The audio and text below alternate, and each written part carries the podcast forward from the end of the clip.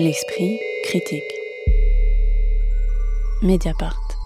Jean au pluriel est le premier roman de Seynabou Sonko paru chez Grasset au début de cette année. Seynabou Sonko est née en 1993, elle est également musicienne sous le nom de Nabou et son premier roman met en scène une jeune femme, Penda, qui vient de démissionner de son métier de caissière dans une supérette d'un quartier populaire en voie de gentrification de l'Est parisien. Elle évolue au milieu de personnages réels, sa grand-mère guérisseuse, mamie pirate dont elle pourrait apprendre les secrets, son voisin Jimmy embarqué dans un hôpital psychiatrique, sa grande sœur Shongo ou encore Chico, un petit dealer avec lequel elle a grandi. Mais elle est aussi entourée de ces êtres invisibles à qui ne sait pas les voir, les djinns, ceux des autres, mais surtout le sien qui a la particularité d'être, comme elle l'écrit, blanc, du genre blanc de chez blanc, tandis qu'elle est noire.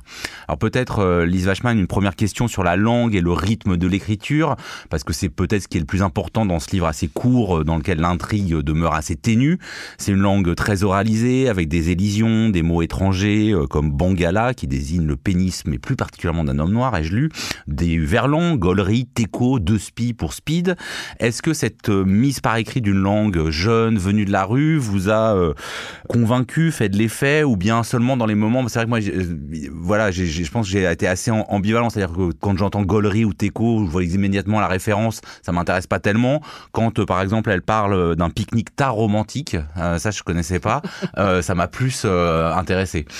Oui, euh, je crois peut-être on peut commencer en, faisant de Senabou Sonko une sorte de quand même de signe des temps. Elle n'est pas que ça, hein, mais c'est tout de même intéressant de remarquer d'une part qu'elle vient de du master de création littéraire de l'université Paris 8 et il faudrait tenir les comptes du nombre de jeunes auteurs sortis de cette formation qui sont publiés notamment chez Vertical ou Nouvelle Attila mais ici, chez Grasset, donc un éditeur plus traditionnel, donc il y a quelque chose qui se passe aussi de cette jeune génération qui est là euh, intégrée à un monde éditorial plus traditionnel, je dirais. Et l'autre chose, c'est le, rapport qu'elle a euh, donc à la langue, à la façon dont elle va regarder le monde depuis un point de vue euh, de jeune femme noire qui a grandi dans les cités. On peut penser à Diati Diallo, dont on avait parlé ici, de Seconde d'air qui brûle, qui est paru à l'automne dernier au Seuil. Elle en, commun, en effet, avec Dati Diallo d'avoir euh, une formation de, plasticienne, mais surtout un rapport à la musique. Et euh, il va s'agir de faire pulser la langue. Et au fond, quand je la lisais, je me disais, il se passe la même chose un peu en littérature en ce moment que ce qui se passe en chanson avec Aya Nakamura, qui elle est franco-malienne et non pas franco-sénégalaise, mais c'est la même génération, c'est cette invention d'une langue contemporaine complètement créolisée, d'arabe, d'argot parisien, de bambara, etc. Et ce que défend euh, dans son livre, c'est précisément ça. Et à cet égard, le personnage emblématique, c'est la grand-mère de l'héroïne, donc Mamie Pirate, qui porte une coiffe bigoudaine parce qu'elle s'en est entichée en voyant une pub pour le couscous tipiac. Je cite, à Skip, le couscous et le taboulé sont des plats bretons. C'est tout le livre et dans ce plaisir-là. Et précisons que mamie n'est pas, euh, ça veut pas dire mamie, ça veut pas parce que vous avez dit la grand-mère, c'est son prénom. Ouais. Même si c'est la grand-mère. Même si c'est la. De toute façon, écrit-elle, aujourd'hui tout le monde dit wesh, alors il faut créer de nouveaux codes, dépoussiérer les anciens mots, en inventer d'autres parce que la langue à elle seule est devenue une start-up. Est-ce que donc cette ambition hein, de créer euh, une langue un peu telle que celle que décrit euh, Lise Wajman est aboutie pour vous, les Blandine Rinkel? Ouais, c'est clairement une langue hybride, comme elle dit d'ailleurs que, enfin, comme son Penda dans le livre dit qu'elle et ses amis sont des créatures hybrides, mi-poisson, mi-oiseau. Il y a quelque chose de ça dans, la langue. Moi, j'ai été sensible à son attention à l'invisible. Pas, seulement à cette langue qui pulse, comme vous l'avez dit, enfin, c'est pas forcément le rythme, mais aussi à, ce que j'entends par euh, invisible, c'est encore lié à quelque chose de musical, mais qui ne se contente pas de montrer ce qui y est, mais qui fait éprouver et qui fait éprouver ce qui n'existe pas encore en fait, ce qui n'existe pas encore tout à fait, euh, la possibilité, alors elle dit la possibilité d'un monde nouveau, un monde encore en suspens qui cherche à être digne d'être rendu visible et on sent qu'elle elle cherche comme ça quelque chose qui n'est pas montré, qu'elle peut pas désigner complètement mais qu'elle peut faire sentir en, en, tordant un peu la langue. Peut-être que je lis un extrait euh, tiers-lieu. Là-bas, le Sénégal, c'était le pays que nous avions en commun, Jimmy et moi. Là-bas, forcément, c'était pas ici, mais comme ici on me prenait pour quelqu'un de là-bas, et là-bas pour quelqu'un d'ici, moi aussi j'avais une difficulté à être, tout court. La première fois que j'ai pris l'avion, j'avais 12 ans, c'était pour le Sénégal, là où Jimmy était né, où il avait vécu les deux premières années de sa vie. Juste avant notre départ, à Mamie, Shango et moi, il était passé nous voir à la baraque. Le pauvre, il avait qu'une envie, c'était de partir avec nous sur la terre de ses ancêtres, comme il disait. Ses ancêtres, c'était son père, parce que sa mère, même si de base elle est blanche, la couleur qui prédomine sur son visage, c'est le rouge ketchup, je l'ai déjà dit.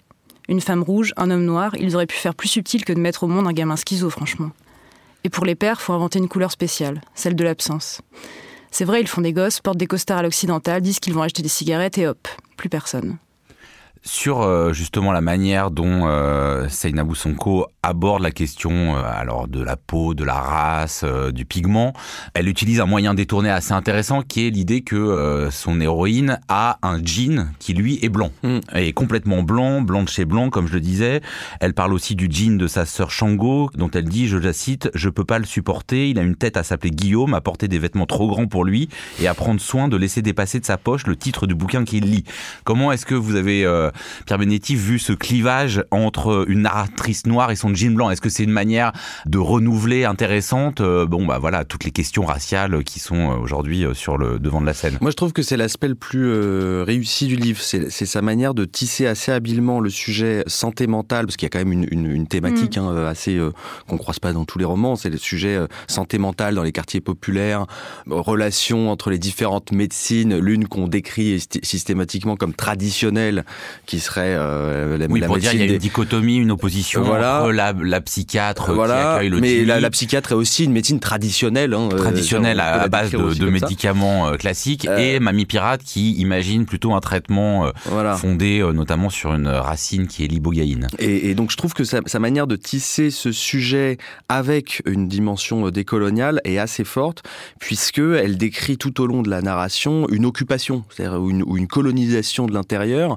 avec cette, euh, cette partie euh, d'elle qui lui dit de refuser ou d'expulser, euh, au, sens vraiment fort, d'expulser son identité noire et de jouer à la blanche, enfin de faire en sorte qu'on oublie qu'elle soit noire et aussi de par exemple de minimiser les actes de racisme ordinaire. Il y a une scène dans un bus qui est quand même assez assez parlante là-dessus. Et il y a son jean qui lui dit mais non finalement c'est pas si grave. Donc je trouve que ça marche bien là-dessus. Il y a quelque chose d'assez fort sur toute la, description d'une opération de destruction, construction d'un mois tout au long du récit, avec quelque chose d'un peu étonnant, c'est que ce personnage Jimmy qui est interné, dont il faut préciser quand même qu'il est interné après une garde à vue euh, parce qu'il y a eu une bagarre et que la police est, intervenue. Il n'est pas du tout interné parce que euh, on aurait détecté chez lui euh, mm. un problème. Donc c'est quand même issu d'une question de violence policière, enfin de rapport en tout cas avec avec la police. Mais finalement, ce personnage de Jimmy, il, il agit plutôt comme un révélateur du cas Penda et de ce qui lui arrive.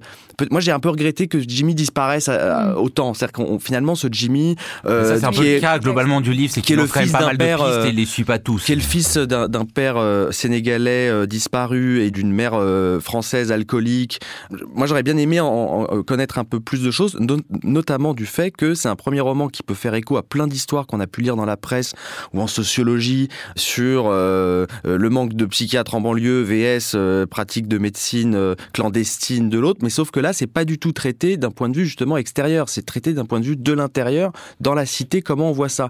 Et en termes d'appropriation du, sujet, il y a quelque chose d'assez fort, mais, le Jimmy, il, disparaît un peu. quoi. Sur cette figure des qui effectivement là est, traitée... Euh, pas la manière dont on pourrait s'y attendre, un peu spiritualisant. Enfin voilà, c'est une mm. figure assez ancienne dans la littérature, hein, si on pense évidemment au poème de Victor Hugo, mais là, c'est vraiment traité comme une sorte de dichotomie de l'être humain avec presque un côté euh, Jiminy Cricket euh, ou Jimmy Cricket, je sais pas comment il faudrait dire, euh, avec des moments effectivement assez savoureux où euh, le jean donc de la narratrice, de l'héroïne dit euh, il était tellement dans le déni parfois qu'il arrivait à se concentrer uniquement sur les êtres humains qu'il s'apprêtait à rencontrer. Je cédais, consentais à ne voir que des êtres humains au lieu d'arabes et de noirs, temporairement, en sachant que la prochaine fois, c'est moi euh, qui aurai le universaliste. Ouais, le jean républicain. Mais en fait, tout le livre est sur la question de la division, de hmm. ce que c'est qu'être un sujet clivé. Alors, avec à la fois la force et puis aussi parfois les faiblesses d'un premier roman. Peut-être, justement, c'est trop systématique, puisque ce que Jimmy incarne, c'est d'être lui-même euh, schizophrène, c'est-à-dire euh, divisé, et l'héroïne ne cesse de raconter comment elle-même euh, se sent clivée. J'avais hmm. l'impression d'être bilingue au sein même du français, explique-t-elle, et tout tourne autour de ce que c'est qu'être à la fois euh, noir et enfin d'être noir à l'extérieur et ça c'est fondamental, mais habité par un jean blanc et ça c'est fondamental aussi pour euh, pour pour l'héroïne. Donc c'est un gros sujet. Après tout, c'est peut-être la règle pour les premiers romans. Un djinn n'est pas un alter ego, ni un double, ni un fantôme. Ce qui se rapproche le plus d'un djinn, selon moi, est un négatif de photographie. Donc voilà, c'est son sa, figure intérieure qui, en même temps, avec laquelle elle, débat et en même temps, elle donne bien ce récit de, de femme noire en première personne. Et ça, c'est important aussi parce qu'on est loin d'avoir fini de faire le tour de tout ce que ça implique d'être une femme noire en France. Et on, le mesure aussi en la lisant. Hein. je, je cite le texte. Quand personne n'était là pour me rappeler que j'étais noire, j'oubliais que j'étais noire et oublier d'être noire. C'est comme avoir une garde trop basse en boxe. Et de fait, on a beaucoup l'occasion de le constater dans le texte. Je trouve que néanmoins que le texte n'est pas réductible à l'idée d'être euh, multiculturel, d'être noir et d'être blanche. Enfin, je trouve qu'il y a autre chose qui se passe euh, dans le texte. Et pour moi, ce qui révèle peut-être un tempérament d'écrivain, chez euh, je le dis avec beaucoup de... Parce que je trouve c'est un peu prétentieux de dire ça, mais... Euh, qui c'est chez donc Sonko, c'est peut-être l'idée aussi qu'elle va vers soi en dépit de tous les groupes auxquels elle pourrait appartenir et un à un elle leur dit non pas tout à fait euh, peut-être ici, ah non, pas tout à fait. Elle le dit d'ailleurs, j'ai toujours privilégié les individus au groupe. C'est pas le fait qu'elle soit fondamentalement euh, individuelle, mais euh, on sent qu'elle veut creuser une voie qui est la sienne, une voie très singulière, et que c'est pas évident parce que justement, elle aurait, ce serait peut-être même plus simple en fait pour elle de dire voilà, je fais le récit de ce que c'est qu'être une femme noire en France, point.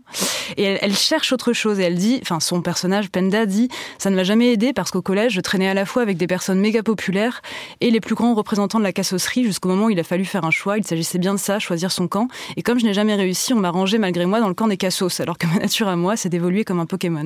Mais alors effectivement, c'est vrai qu'il y a ça qu'elle choisit pas complètement, mais peut-être ce qui désamorce un peu euh, cette volonté, c'est euh, le côté quelque peu pittoresque. Enfin, moi, ça m'a fait penser un peu à un moment à un Monsieur Malocène écrit par une jeune femme noire. moi aussi, moi j'ai eu un sentiment comme ça d'un roman de D'ailleurs, j'arrivais pas au tout début euh, placer l'âge de la narratrice. J'arrivais pas du tout à voir qui, dans les premières pages. Est-ce que c'est une, une hmm. il y a quelque chose d'enfantin extrêmement, euh, extrêmement puissant comme ça. Oui, un peu à la, oui, le mais là avec le, le, côté, le quartier des quand même petits personnages typiques. on est dans un quartier de l'est parisien. Non, mais tout voilà, tout ça voilà, qui, qui, fragilise, moi je trouve un peu le récit en, en le rendant, alors peut-être pittoresque n'est pas le bon terme, mais en tout cas, euh, ouais, euh, ça, ça, tire un peu vers plutôt des types que des vrais personnages. Oui, et avec un discours qui est, euh, je trouve parfois martelé, c'est-à-dire que rien n'échappe à la compréhension des situations, rien n'échappe à la, enfin, tout est toujours compris, tout est toujours euh, dit et, euh, et, affirmé, et en même temps c'est un premier roman qui ah traite quand même de thématiques. Oui, oui, il faut, il faut dire des choses, mais moi je suis d'accord, hein, notamment mais sur. Mais quand même, c'est un roman qui travaille la légèreté, les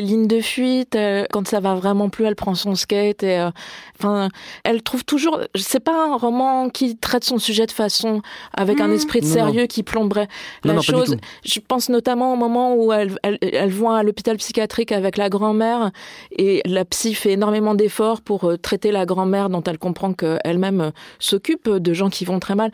La psy fait des efforts disproportionnés ou maladroits pour respecter le savoir de la grand-mère et donc elle demande à, à la grand mère euh, des explications sur ce qu'elle fait.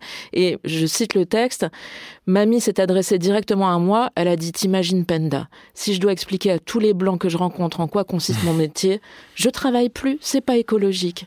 Bon, c'est joli. Bah, de toute façon, cet aspect satirique, il est quand même euh, assez réussi quand elle parle de Léa, la voisine euh, gentille blanche de gauche qui écrit des articles dans des magazines où elle se fait la porte-parole de la cause noire, etc., etc.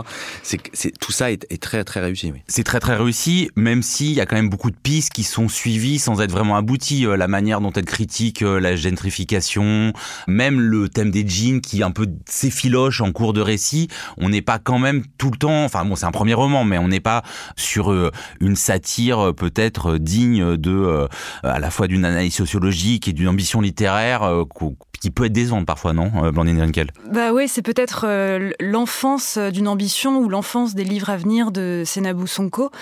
Mais je pense que c'est une promesse. En fait, les derniers mots du livre nous formulent cette promesse aller vers soi, rester pirate. Bon, on espère qu'elle ira. Jean de Senabou Sonko, c'est publié par les éditions Grasset. L'esprit critique. Mediapart.